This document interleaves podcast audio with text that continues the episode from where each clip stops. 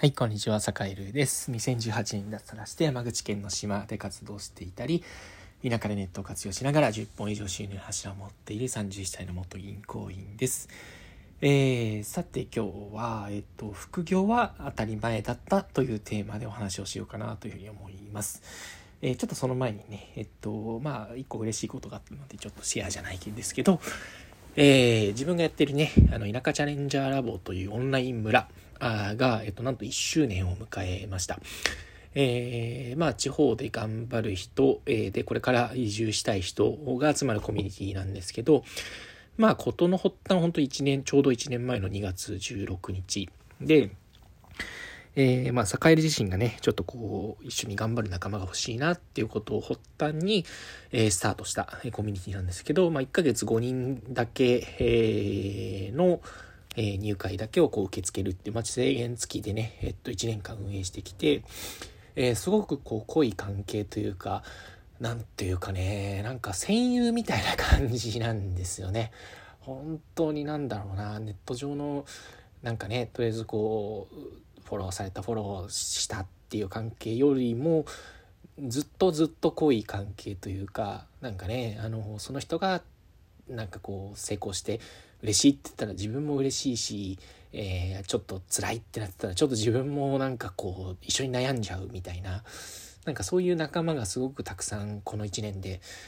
えーありがたいことにできたなっていうことを思ってしみじみ感じている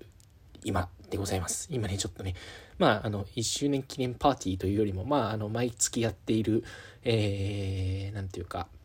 えー新入部員歓迎会的なのが終わった後なんですけど、なんていうかね、本当になんかいい人たちに恵まれたなと思いながら、こう、しみじみ今、ラジオを収録しているわけ、でございます。はい。えーまあ、ちなみにね、えっと、3月からの入会メンバーも、えっと、今、えっと、もう2人申し込みがあるから、あと3人かな。えっと、申し込み受付中なので、えー詳しくは田舎チャレンジャーラボで調べてみてください。はい。というわけで、えっと、今日の本題ですね。えー副業は当たり前だったというテーマでお話をしようかなというふうに思います。副業っていうのは、えっと、複数の柱の、えー副業ですね。はい。で、何を言いたいかというと、えっと、今日ね、あの、町役場でね、突如ね、こう、え割とこう、上の方の立場の人がより呼び出されたんですよね。栄えと、栄えると。ちょっと、あのー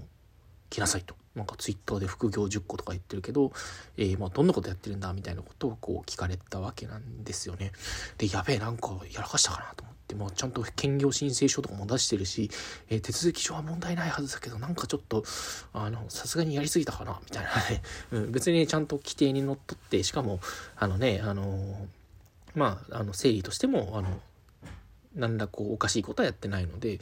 もうなんでだろうなと思いながら会議室に行ったんですけど、まあ、そしたらねこうなんていうかその割とこう立場が上の人から「おなんか面白いことやってるね」みたいな感じで結構こうニコニコしながらねあのうちの町で結構兼業してる人多いんだよみたいな感じででまあ僕自身もあの農業の兼業申請書を出してるんだよねって役場の割とこう上の立場の人が普通にこう言ってきてくれてあこれすごいなと思ってたんですよね。あの要は家業であの家が畑を持っていて農業を普通にこうやっていると。でだから公務員でありながらあの兼業家業をやっている。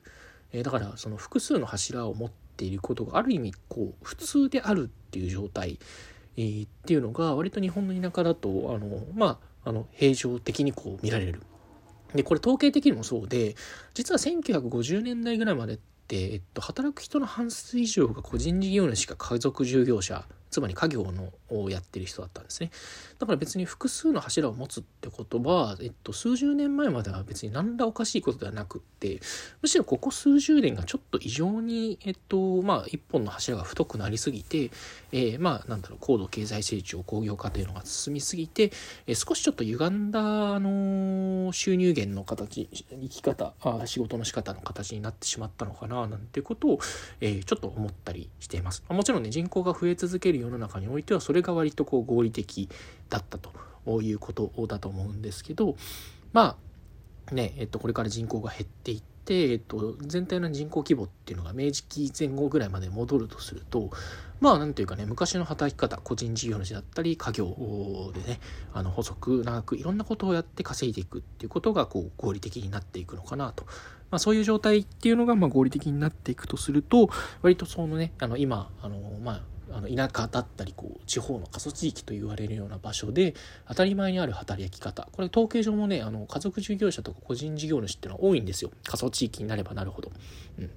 これはね結構特筆すべき点かなというふうに思っていて、まあ、副業というのが当たり前にあった時代でこれからというのはやっぱりその複数の柱で生きていくっていうことが、まあ、なんか原点回帰という点において結構大事になってくるのかななんてことを思った今日この頃でございますということで、はい、今日も良い一日をお過ごしください。それでは。